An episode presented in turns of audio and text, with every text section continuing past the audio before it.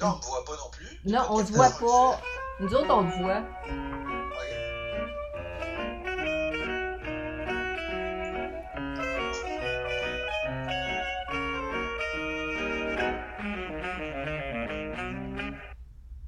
Ici, Psychobalado, un podcast pour être à la fine pointe en psychologie et en communication interpersonnelle avec les psychologues Yves et Joanne Côté.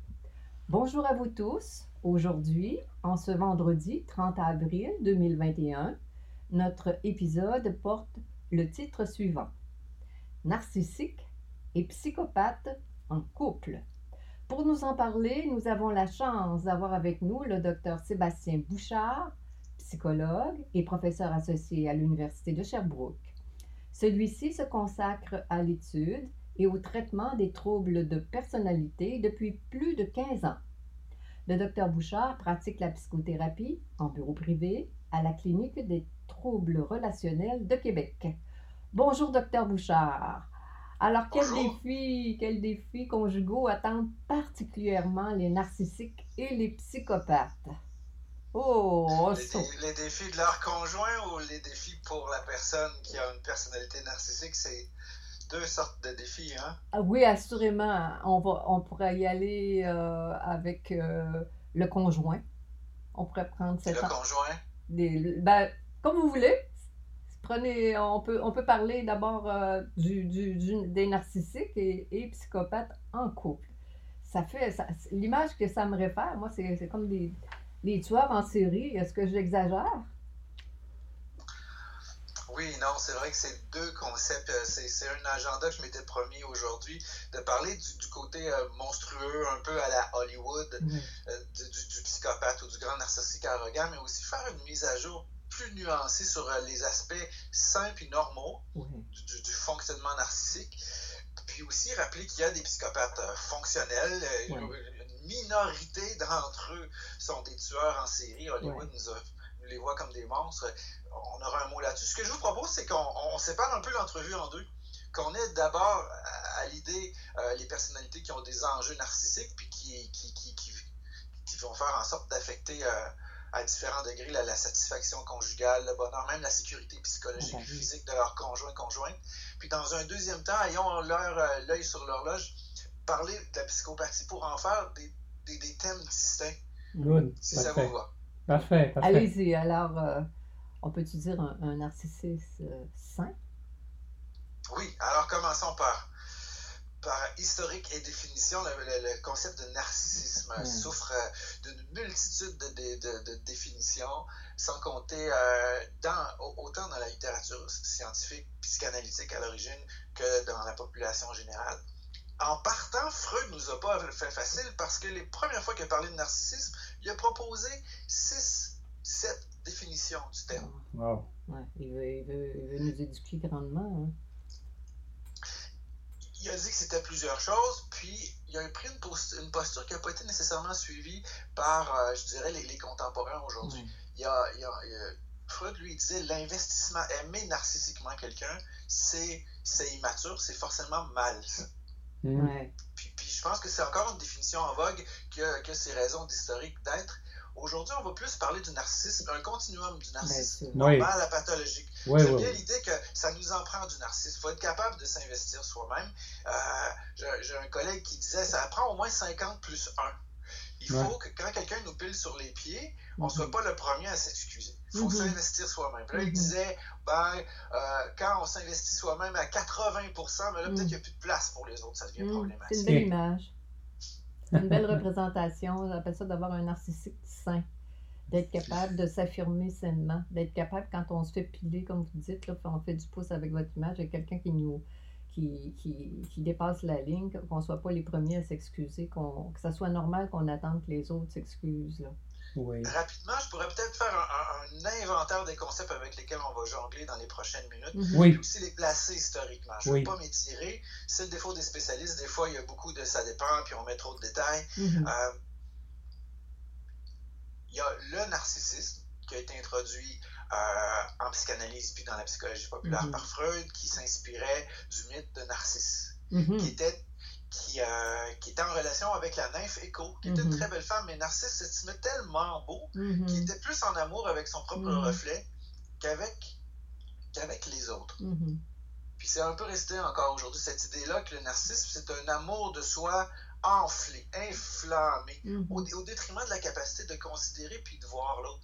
J'aime aussi la métaphore de Narcisse euh, qui, qui, a une fin tragique il serait tombé en amour avec le reflet parfait mhm. qu'il a vu de lui-même dans les temps et s'est noyé. Puis parfois, probablement les cliniciens qui nous écoutent tout autant que les hommes et les femmes qui ont eu, qui, ont, qui ont aimé une personnalité narcissique, il y a cette impression-là que quand on est regardé, c'est pas tout à fait nous qu'on voit. On voit au travers de nous, où, c'est des gens, c'est agréable d'être idéalisé en amour, c'est la première phase euh, euh, mm-hmm. des lunettes roses, l'idéalisation de la lune de miel. Mm, mais avec ces gens-là, souvent, on est idéalisé tout en haut, au risque de ne pas se sentir à la hauteur de ce qu'on voit de nous. Mm-hmm. En même temps, c'est inspirant d'être investi comme ça. Puis comme vous le savez, malheureusement, c'est des gens qui peuvent nous idéaliser puis subitement reprendre leur amour. Mm. Vous, vous idéalisez puis vous dévaluez. rapidement. Dé, rapidement. Euh, est-ce qu'on peut dire qu'il y a quelque chose euh, d'utilitaire, utilitaire, ou comment ces gens-là nous, nous idéalisent parce que ça, ça, ça fait bien dans leur euh, carte de visite ou ça, ça rehausse? Pour nous utiliser. Pour nous utiliser, oui. Ça rehausse leur. ça gonfle à nouveau leur estime de soi. Un, autre défi, une autre mission que je me suis donnée ce matin, c'est de rappeler, un, qu'il y a des des éléments pathologiques, problématiques, monstrueux à ces gens-là, mais mhm. aussi essayer d'évoquer de l'empathie. C'est une clientèle, euh, pour ce qui est des cliniciens, je suis psychothérapeute, comme vous le savez, qui n'attire pas nécessairement l'empathie. C'est des gens qui souffrent. Tu sais, quand vous dites, est-ce que, est que quand ils nous idéalisent, c'est utilitaire? Euh, oui, et en même temps, non, on n'idéalise pas l'autre intentionnellement, ils sont comme ça. Mm-hmm. C'est probablement leur seule façon d'entrer en relation, mm-hmm. c'est d'investir l'autre comme un objet parfait qui les mm-hmm. complète ou qui fait, qui est le reflet de leur, leur quête de perfection, de grandiosité dans l'amour, leur quête de statut social. Mais de là, je, crois qu'on fait un pas trop comme conjoint ou comme thérapeute quand on dit il m'idéalise dans le but de me manipuler. On peut se sentir manipulé sans que ce soit un agenda conscient de la part des personnalités narcissiques. Dans, dans le sens où ce qui est triste pour eux, c'est que souvent, ils ont le choix entre un grand vide affectif. Mhm. Ils sont tellement uniques et incapables de se lier qu'ils souffrent d'un grand vide affectif, d'une grande solitude existentielle, mhm. de laquelle ils n'arrivent pas à se départir parce qu'ils ont des problèmes graves avec l'intimité. Mhm. Je crois aussi qu'avec le concept de narcissisme, euh, pour en venir à mon petit inventaire de concepts, on, va dire que c'est la grande théorie il y a plein d'auteurs qui se sont mêlés du, débat puis de la théorisation de l'estime de soi, de la structuration précoce, même avant qu'on sache parler. On s'est hmm. senti aimé, touché, caressé de oui, déjà, déjà, ça, ça nourrit un narcissisme. On a le droit, quand on est bébé, d'avoir le luxe un temps qu'on est le centre de l'univers. Mm-hmm. Oui, c'est nécessaire. C'est ça que nos parents nous idéalisent puis disent Mon Dieu, qui sent bon ce bébé-là, il va faire des choses grandes, c'est la plus belle chose que j'ai jamais vue. Mm-hmm. Ça, ça c'est le propre de l'attachement. Mm. Puis quand les parents sont capables d'attachement, parce que malgré, malheureusement, il y a certains patients narcissiques et patients psychopathiques, dont on parlera plus tard, qui, ont souffert comme premier trauma primaire d'être investis partiellement, ce qui est la blessure narcissique primaire, ou, pire encore, d'être désinvesti. Il, y a, une hypothèse assez terrifiante. Euh, il y a des éléments génétiques à la psychopathie, on va y revenir, mais il y a une hypothèse assez terrifiante qui dit que certains psychopathes sont des gens dont le système d'attachement est jamais entré en onde hmm. parce qu'ils n'ont pas été le sujet d'un attachement. Mm-hmm. Alors, des parents qui n'ont pas comme ça eu, j'appelle ça la, la, la, possibilité de, de toucher, d'admirer l'enfant, d'idéaliser l'enfant, de, de, de, bon, il va faire de grandes choses, comme vous avez pour prendre ça. Puis, puis, sur le plan développemental, euh, je, souris parce que je suis, euh, euh, je, suis, je suis aussi papa tu sais, il y a la Terrible 2 et tout ça, quand l'enfant se sent subitement omnipotent, puis capable, puis il se met à guerroyer avec ses parents. C'est mignon de voir qu'il se pense tout puissant dans, dans, dans, sa vulnérabilité, puis dans sa dépendance à nous. Il nie sa dépendance. Je, me rappellerai toujours ma petite fille qui avait comme 2-3 ans qui ne savait pas nager, puis subitement, elle me pousse dans la piscine, elle s'éloigne de moi. Laisse-moi, je suis grande, puis elle a failli couler. Ça, c'est du narcissisme pathologique à quelque part. Dans le sens, une survaluation, une surestimation de, de, son indépendance, de, sa compétence. Il y a quelque chose de mignon, puis papa était là, évidemment, pour la récupérer.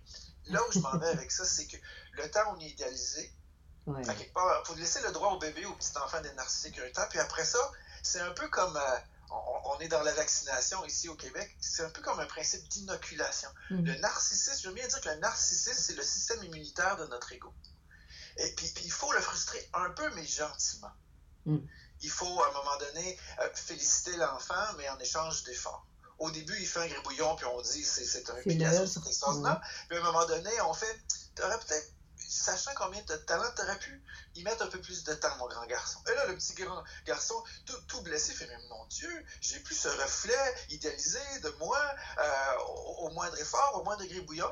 Puis là, l'enfant, il a le choix il peut déprimer puis penser à des, à des conjoints adultes. Il peut déprimer puis renoncer à dessiner en se disant je ne serai jamais à la hauteur. Je ne peux pas récupérer l'insulte narcissique mm. de ne pas avoir eu maintenant le reflet d'un petit génie. Ou dans, dans, le développement sain du narcissisme, l'objectif c'est d'éloigner de, de, moi, mais j'y suis presque, puis j'y soutiens pour moi. Mm. Un peu quand une conjointe me critique puis me dit j'aime pas comment tu me traites ou j'aimerais que tu m'écoutes mm. mieux elle est quand même en train de me dire que je suis pas l'homme le plus extraordinaire au monde. Mm-hmm. On a peut-être un ou deux défauts. Alors, oui. c'est le lien que vous faites, entre autres, euh, docteur Bouchard, avec, euh, euh, avec la relation amoureuse. Là, c'est que... Ben tiens, reprenons un peu les, les, les, les exemples que j'ai donnés avec un petit nourrisson pour voir en quoi dans une dynamique conjugale, il y a quelque chose qui peut ressembler à ça. Mm-hmm. Quand on tombe en amour, c'est correct d'être dans une posture idéalisante. Mm-hmm. C'est ça tomber en amour. C'est la, phase d'idéalisation. C'est là où on va, on dit, mon Dieu, c'est la, je, me, je me sens belle, je me sens quelqu'un dans ses yeux, puis c'est le, le, le, gars pour moi. Puis on va leur souhaiter un, avenir radieux. Puis un jour, je, je, me plais à dire à mes patients qui ont des enjeux narcissiques, on a de la misère à aimer, que idéaliser, c'est pas aimer. Puis qu'une relation conjugale vraie, ça commence quand on se déidéalise, mm-hmm. Mm-hmm. qu'on perçoit que l'autre a des défauts, qu'il mm. est incapable à certains moments de nous gratifier entièrement, mm. mais, mais, de continuer à le considérer. Mm-hmm. D'accepter que l'autre ne nous voit plus comme un prince, comme la neuvième merveille du monde, tout en préservant son estime de soi, quelque chose d'autonome qui ne dépend pas strictement du regard de l'autre. Le vrai amour commence là. Quand quelqu'un nous dit, tu sais, euh, si tu gagnes ce championnat-là, c'est une médaille d'or, mon chéri, je vais pas t'aimer plus. Je vais être fier, mais c'est mm. différent. Je vais pas t'aimer plus. Mm-hmm. Puis je vois tes défauts, puis je reste. Dans un couple où chacun a un narcissisme sain, euh, c'est pas un conflit, ça. Dans un mm. couple où un ou des deux conjoints ont un enjeu narcissique, le, le, monsieur pourrait être tout à fait insulté de se faire dire tu n'es plus idéal à mes yeux. Parce que dans sa tête, son drame à lui, souvent je les appelle des géants au pied d'argile. Mm-hmm. C'est comme ça que je présente le diagnostic à mes patients, en, évitant le plus possible les blessés. Mm. Parce que vous savez que... le diagnostic de trouble de personnalité narcissique, euh, sans aller dans les détails, c'est un, syndrome psychiatrique reconnu par, par l'APA ou DSM. Euh, il y, a tout un art de présenter ça. Puis quand je leur dis que vous avez une hypersensibilité à la honte, mm. vous êtes un géant au pied d'argile. Puis souvent, je leur dis, vous avez deux estimes de soi complètement déconnectés. Puis, c'est des gens qui n'ont pas beaucoup d'empathie, mais ils sont capables d'entendre, si j'ai gagné leur confiance puis leur respect, écoutez, euh, je pense que je vous apprends rien si aux yeux de certaines personnes, vous paraissez comme quelqu'un qui se sent supérieur aux autres. Mm-hmm. Je suis pas insensible au fait qu'en même temps qu'on peut vous percevoir comme quelqu'un supérieur aux autres, au même moment où vous semblez méprisant et arrogant, vous, votre image de vous est celui d'un petit gars inadéquat, terrifié à l'idée d'être démasqué comme mhm. quelque chose d'insatisfaisant, de décevant, de rejetable. Écoutez, j'ai un patient adulte qui me racontait quelqu'un qui était jeune qui faisait un sport de compétition que je nommerai pas. Quand son fils gagnait à l'âge de 12 ans, il avait le droit d'aller au restaurant avec papa. Si son fils perdait, il le ramenait à maman ah. jusqu'à la prochaine pratique. Ah. Mm, mm, oh. Mm. Fais, ce que papa-là a enseigné à ce garçon-là? C'était de la valeur à mes yeux seulement quand t'es numéro un. Numéro deux, t'es rien. Fait que souvent, je leur dis, vous avez, vous, avez pas un problème d'estime de soi, vous en avez deux. je leur dis, vous avez une parfois trop haute estime de vous, que vous défoncez farouchement puis agressivement puis de façon destructrice, Mhm. euh, mais vous avez en même temps, parallèlement, une, une très faible estime. Absolument. C'est les deux. Les deux, les deux Oui. se conjuguent. Si on allait du côté des psychopathes, euh, docteur Bouchard, euh, maintenant? Oui, les psychopathes. Euh, Peut-être un mot sur la, la- la psychopathie. Un, la psychopathie, de plus en plus dans la recherche, est reconnue comme un trait de personnalité, Mhm. vous allez être surpris, adaptatif dans certains écosystèmes.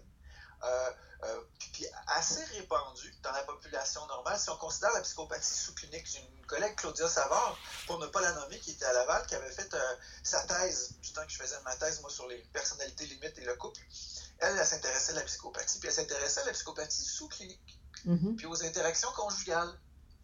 Euh, tout ça pour dire que typiquement, la psychopathie, on, on pense à des gens cruels, mais dans la littérature actuelle, on va surtout mettre l'emphase sur euh, l'absence de remords, la- l'absence Mhm. de système moral. J'aime bien le. Meloy, un expert de psychopathie, dirait ABC. A pour affect. C'est des gens qui ont des affects plats. On appelle ça l'euthymie en psychiatrie. Ils sont ni tristes ni heureux. Ils connaissent le plat et l'excitation. Mhm. B, bonding. C'est des gens dans les formes sévères qui sont incapables d'attachement. Quand on s'attache à l'autre, on se met à souffrir à le voir pâtir. Quand on est attaché, on porte l'esprit de son enfant, de sa conjointe en soi. Pour les psychopathes purs, les psychopathes primaires, euh, les psychopathes secondaires sont plus des gens désorganisés. Je pense que je ne vais pas aller dans ces nuances-là, mais en- ayons en tête le psychopathe primaire, il, il est quasiment incapable d'attachement. Ça a un impact sur sa capacité de culpabilité, d'empathie. Euh, et B pour bander. Puis C, conscience, au sens de système moral. Les Mhm. psychopathes, étonnamment, une expression, je ne le nommerai pas, mais une chose que j'ai entendue dans les dernières années de plusieurs journalistes qui ont été en entrevue avec vous savez qui, c'est j'ai rarement eu affaire à quelqu'un qui a si peu de compas moral Mhm. qui a un narratif, qui a une façon de voir le monde, de faire des choix sans égard à Les autres. une moralité de base. Mhm. Ne pas nuire, ne pas faire mal, ne pas exploiter. Mhm. Mhm. A, B, C, affect, bonding, conscience. Fait que, euh, ayons, ayons ça en tête. En couple, ce qui est intéressant, c'est que bon, des études suggèrent que quand notre conjoint est très psychopathique, euh, je prends une pause parce que je ne veux pas étourdir les gens. Je je pense qu'il faut souligner autre chose. Oui, c'est vrai que la psychopathie est associée, puis la science le confirme, à de la violence conjugale, Ouais.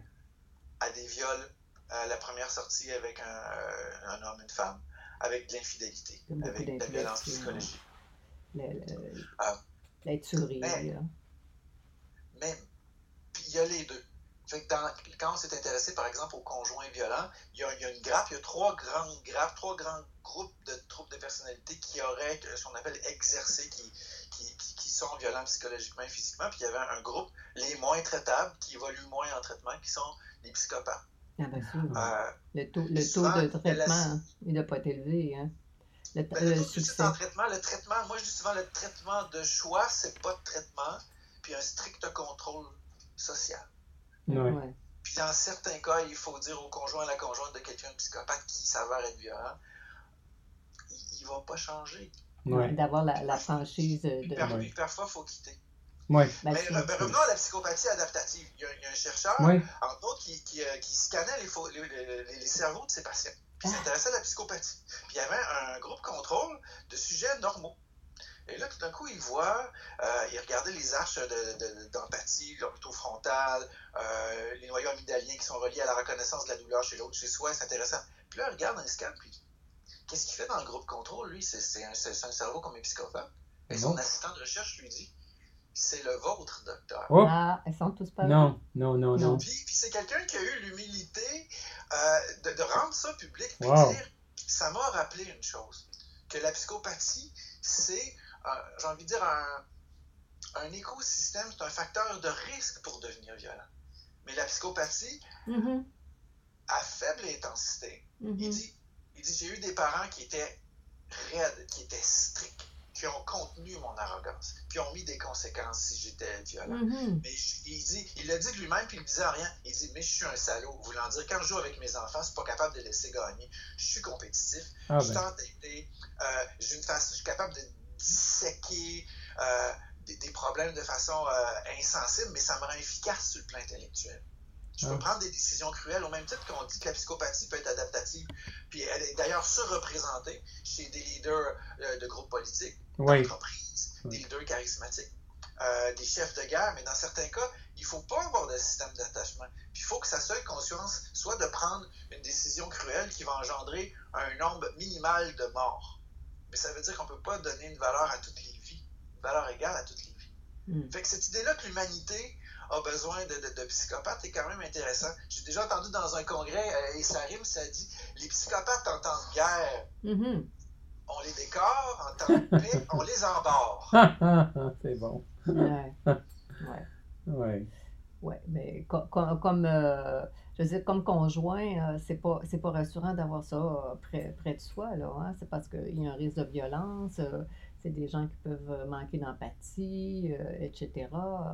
Et, et, là-dessus aussi, comme vous dites, il y a, tout- il y a toutes sortes, il y a, comme un continuum, là, il y a de- au niveau d'intensité pour ces, pour ces, ces- Oui, ay- ayons, ayons une pensée pour les conjoints parce qu'on est quand même dans un podcast sur la psychologie du couple. J'ai révisé mes notes ce matin avant de vous parler, puis je suis tombé sur un auteur. Je trouve ça euh, sympathiquement tordu. Il s'est demandé quelle serait, euh, puis il est allé vérifier son hypothèse, puis ça tenait la route. Aux yeux d'un psychopathe, quelle est la conjointe idéale? Oui. Ah, ben, Et, ouais, et- et c'est triste de vérité. Il arrivait au résultat suivant. Ça prendrait une femme avec une faible estime d'elle-même, assurément, une forte dépendance affective, assurément. une identité floue, Mhm. affaiblie. En anglais, on dit feeble. Mhm. Quelqu'un qui, qui doute de, de ses limites, de ce Mhm. qu'elle veut, de ce qu'elle veut pas. Ça la rend mani- suggestible, manipulable, Mm. facilement exploitable. Et le dernier point, je trouvais ça intéressant parce que je suis sûr, comme thérapeute de couple aguerri que vous êtes, vous avez souvent vu ça. Puis c'est beau, mais en même temps, c'est la croyance qu'on peut changer son conjoint. Qu'on a, Mhm. malgré, malgré Oui. nos vulnérabilités, Oui. puis cette présentation-là, je présente un homme qui semble hypersensible, puis à, à quelque part, mais, mais, mais qui a croyance, puis, puis à quelque part, c'est narcissique Hmm. de penser que j'ai le pouvoir de rendre apathique un homme qui est caractériellement Ouais. insensible. Ouais. La croyance qu'on est capable de rendre les gens meilleurs. Mais que l'amour que je lui porte, je, je l'aime tellement, je suis tellement dévouée à lui, je lui rends tellement service, je réponds tellement à ses besoins que ça, ça va être le, le- la locomotive pour euh, l'amener à, à opérer des changements d'attitude et, et d'ouverture. Hey, vous me donnez le goût de me choquer, de faire un petit éditorial. Il va, il va être court, ok. Euh, c'est combien? 21 nuances de gris? C'est Ouais. 21 Oui. ou 20 qui, qui a été un succès phénoménal. Il paraît que les ventes de cordes et de baillons dans les quincailleries ont augmenté parce que c'est un livre qui idéalise tout à fait une relation amoureuse d'une jeune femme avec un homme qui est un narcissique, à mon avis, avec des éléments sadiques Ouais. sur le- à la limite de la psychopathie. Ouais. Et dans ce récit-là, qui a fait un succès mondial, cet homme-là, une fois qu'on lui donnait ce qu'il veut, une fois qu'on s'est soumis à son autorité, son contrôle omnipotent, son sadisme, son exploitation sexuelle de l'autre, une fois que cette jeune femme-là s'est euh, soumise à lui, il devient un bon gars. Ah! Wow! Ça ressemble presque à une relation saine à la Ah. fin du premier. Ouais. Ouf! Puis je trouve que ça vient alimenter le déni, un, qu'il existe des troubles caractériels qui ne sont pas réparables par l'amour. C'est C'est bon. Oui, oui, C'est oui. des oui. gens qui sont capables de pervertir la bonté qu'ils ont en vous, de pervertir le bien au service du mal. Hmm. Ouais. C'est des gens qui vont peut-être vous faire croire, euh, justement, que si vous vous soumettez plus, si vous vous perfectionnez comme conjoint de conjoint, si vous acceptez le type de pratique sexuelle qu'ils souhaitent Mhm. vous imposer, ils, vont passer du bulldog au caniche. Ah ouais. Mais, je m'excuse là, mais un pitbull, c'est un pitbull. Alors, madame, vous avez marié un pitbull. La sensibilité à vos enfants, la capacité d'attachement, ça ne va pas pousser en cours de thérapie de couple, cours- ça ne se traite pas avec une médication. C'est un, un choix lourd de conséquences que vous avez fait, peut-être sans le calculer. D'investir autant sur un homme que cette qui est comme ça. Hmm. Qui, qui souffre pas à vous voir pleurer dans mon bureau. Qui n'a pas de problème de conscience à avoir plusieurs partenaires sexuels euh, sous votre nez, ou dans votre dos, ou les deux. Absolument, Ouais, c'est ouais. ça. La, la, la souffrance, l'empathie, c'est pas une de leurs euh, qualités, une de leurs caractéristiques. contraire. C'est le contraire, c'est l'absence. Parlons d'empathie. Vous, vous savez comme moi que beaucoup de modèles de thérapie de couple qui semblent avoir une efficacité euh, ont comme commun de susciter ou de ressusciter la capacité d'empathie pour l'autre. Euh, je pense entre autres au modèle de Hendrix, la thérapie d'imago, qui, qui après avoir euh, travaillé sur plusieurs variables en même temps, il s'est dit après 20-30 ans de métier, moi je crois que c'est l'empathie, il faut enseigner au conjoint à s'écouter à tour de rôle. C'est une technique très encadrante où on montre à l'autre qu'on l'a entendu sans rien ajouter à son narratif. L'empathie, euh, chez les psychopathes vrais, est irréparable. Ça pousse pas, ça pousse pas, dans, bien- ça, ça pousse pas dans le cerveau. Là. La petite branche euh, dans le cerveau, elle va pas, à, à force d'exposition euh, multiple, ça risque pas de, de, de, Ben, de faire une trace. En, fait, pour aller, je dirais, euh, on, va le dire comme ça. Si, si un, un clinicien aguerri est pas mal sûr de son impression diagnostique que, par exemple, la conjointe a marié un psychopathe, je lui Mhm. dirais l'empathie affective éprouvée de l'intérieur, ce qui Mhm. vous fait subir, c'est retard, le doute. Faites votre deuil de ça. Mais les psychopathes sont capables d'une empathie cognitive Non, oui, c'est ça. un peu comme un, co- un robot Un robot. Puis il y, a- il y a une étude célèbre où on avait décidé d'enseigner l'empathie à des psychopathes. Puis ça en avait fait des gens plus aptes à À anticiper manipuler. ce que les gens voulaient. Et ça peut être au service de la manipulation, l'empathie. Mm, Hmm. mm, mm. Oui. C'est ça. Fait que je dirais que dans le cas d'une thérapie de couple, ou même quand j'ai des clients qui ont des traits psychopathiques à la limite de la traitabilité, je ne cherche pas, comme certains enseignants puis directeurs euh, d'ailleurs qui essaient d'intervenir auprès de petits boulis au primaire, parce que la psychopathie est détectable, à, les Ah traits oui. psychopathiques peuvent être détectables à partir de l'âge d'aussi jeune que 5 ans. Oui. Il y a des études longitudinales euh, qui, qui montrent que c'est assez stable dans le temps. Bref, ce qu'il faut enseigner aux petits gars, c'est d'être économique. Qu'est-ce que tu perds comme statut social, comme plaisir, comme opportunité à être Mhm. cruel? Mhm, mhm. Fait que C'est c'est bon. très égocentrique comme motivation à cesser à persécuter l'autre, Mais mais c'est un avis d'intervention. c'est mieux C'est ça bon. que zéro pin bar. C'est mieux Dans ça. le cas du narcissique, c'est intéressant. On va souvent dire, je suis aussi superviseur clinique, on euh, on, on m'approche depuis une. euh, Ça va faire 20 ans que je, je me compare à Obélix. Je suis tombé dans la marmite des troubles sévères de la personnalité. Puis, euh, je fais de la supervision de cliniciens qui, qui viennent me présenter des cas complexes. Puis, avec les personnalités narcissiques, que mon expérience, mes superviseurs, mes lectures m'ont enseigné, c'est les narcissiques, c'est pas perdu. faut d'abord les sécuriser. faut se centrer sur eux, puis qu'ils sentent qu'ils sont le centre de l'univers dans notre bureau un temps. Puis quand les résistances s'apaisent, on leur demande poliment, et maintenant, et si on se plongeait dans l'esprit de l'autre? Et si on, met- on tentait de mettre dans notre esprit l'esprit de votre femme? Mm. Quand vous l'avez traité de vache, parce qu'elle vous a pas complimenté sur votre nouvelle cravate, Mm, à un moment où vous étiez stressé pour faire cette conférence. J'en comprends que vous l'avez vécu comme, euh, éprouvé ça comme un manque de soutien, quelle déception, euh, Mhm. quel manque de considération pour ce que vous viviez. Mais maintenant, si on continue le film, vous l'avez insulté, vous êtes allé voir votre maîtresse dans la journée même, vous êtes rentré deux jours plus tard sans donner de nouvelles. Comment elle, s'est sentie? Mm. Est-ce que vous trouvez que la quantité de votre rage, votre vengeance est proportionnelle au tort subi? Mm. Je crois qu'elle vous a blessé, j'en conviens, mais je pense aussi qu'il y a quelque chose en dedans de vous qui s'est inflammé, qui s'est enflammé. Mhm. Comme on se l'était dit, euh, vous avez des grandes attentes d'être validé, d'être admiré, Mm. d'être complimenté. Et quand on écorche ça, vous passez de je suis parfait et et aimé, idéalisé à je suis pourri, ou c'est l'autre qui est pourri. Hmm.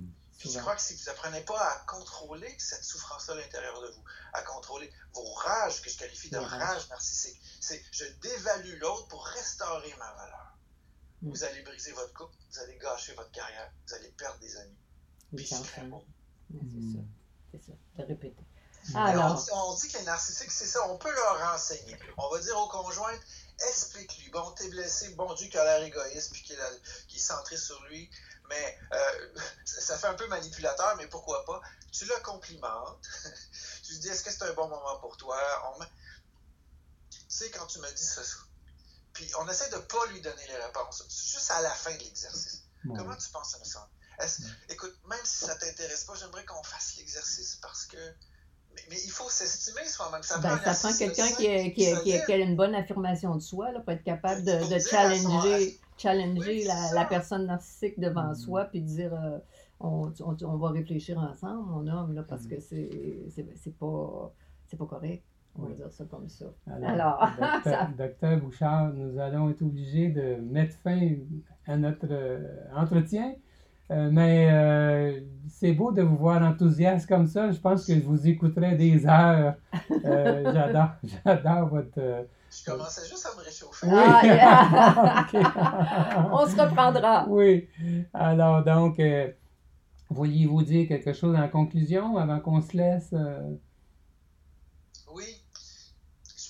j'imagine qu'il y a beaucoup de gens qui nous écoutent qui, un peu comme la dernière fois qu'on s'est vu, ayant en tête ceux qui se reconnaissent dans la personnalité narcissique, ceux qui reconnaissent chez eux des traits psychopathiques. Je leur dirais, peut-être que les gens qui vous aiment, puis les gens qui ont besoin de votre amour souffrent plus que ce que vous êtes capable de reconnaître. Pour le narcissique, c'est peut-être menaçant pour vous de reconnaître que vous êtes peut-être un conjoint insuffisant parfois là, violemment inadéquat. Hmm. Puis je suis capable de concevoir qu'en même temps, l'autre compte à vos yeux. Euh, puis il y a espoir, mais aller chercher de l'aide. La première étape, c'est admettre ses torts, avoir d'autocritique. Se pardonner ses fautes, mais aussi admettre ses fautes. Hmm. pour, un narcissique, c'est pas facile, hein? un psychopathe d'admettre ses fautes, c'est surtout les autres qui ont des fautes pour, si on est dans l'autre chaise, les conjoints conjointes qui disent Oh mon Dieu, ça, ça, ressemble à mon homme, ça ressemble à ma femme. Euh, on, pense moins à des femmes psychopathes, mais ça existe aussi en passant. Je pense que ça se présente différemment. On pense moins à des femmes narcissiques. Mais, les femmes présentent un narcissisme pathologique d'une façon différente. Ça peut être par le charme, mais la domination, le statut, l'intolérance à la critique, ça existe aussi chez certaines femmes. Ils sont capables euh, de, de, de, frustrer le système d'attachement puis d'être violentes à leur façon sans que ça soit physique. Mais bref, si vous avez reconnu votre conjoint, conjointe là-dedans, euh, ce serait trop facile de dire prenez vos jambes à votre couple et sauvez-vous. Il y a des couples qui peuvent être sauvés. Parfois, on a trop investi. Des fois, il faut tenter une thérapie de couple. Vous allez me dire, ah, mais mon conjoint ne veut pas y aller. Parfois, je vous dirais peut-être un adage révolutionnaire, parfois, si ils sont si grands, c'est que vous êtes à genoux. Ouais, c'est bon. je crois qu'il faut commencer par se lever debout, envisager, envisager qu'ultimement, vous êtes le droit au bonheur, au respect, puis peut-être envisager la séparation, mais je pense qu'il faut donner une chance aux coureurs, surtout dans le cas des personnalités narcissiques, qui sont capables par moment d'empathie, qui sont capables d'avoir de l'empathie pour les blessures qui vous inculquent, mais ils ont tellement honte. C'est ça, c'est la honte là, ben oui. qui, qui, qui sont, ils ont de la misère à aller là. OK, alors donc, euh, Chaleureux remerciement à vous, docteur, Sébastien Bouchard de la Clinique des troubles relationnels de Québec. Votre perspective euh, sur euh, l'amour concernant les narcissiques et les psychopathes euh, est éclairante. Alors, c'était Psycho Balado avec les psychologues Joanne Côté et Yves Dalpé. Nous sommes psychologues cliniciens en pratique privée à Québec. Pour plus d'informations sur qui nous sommes, sur nos livres, nos services et nos podcasts, consultez notre site web www.dalpecote.com. Bonne semaine à tous nos auditeurs.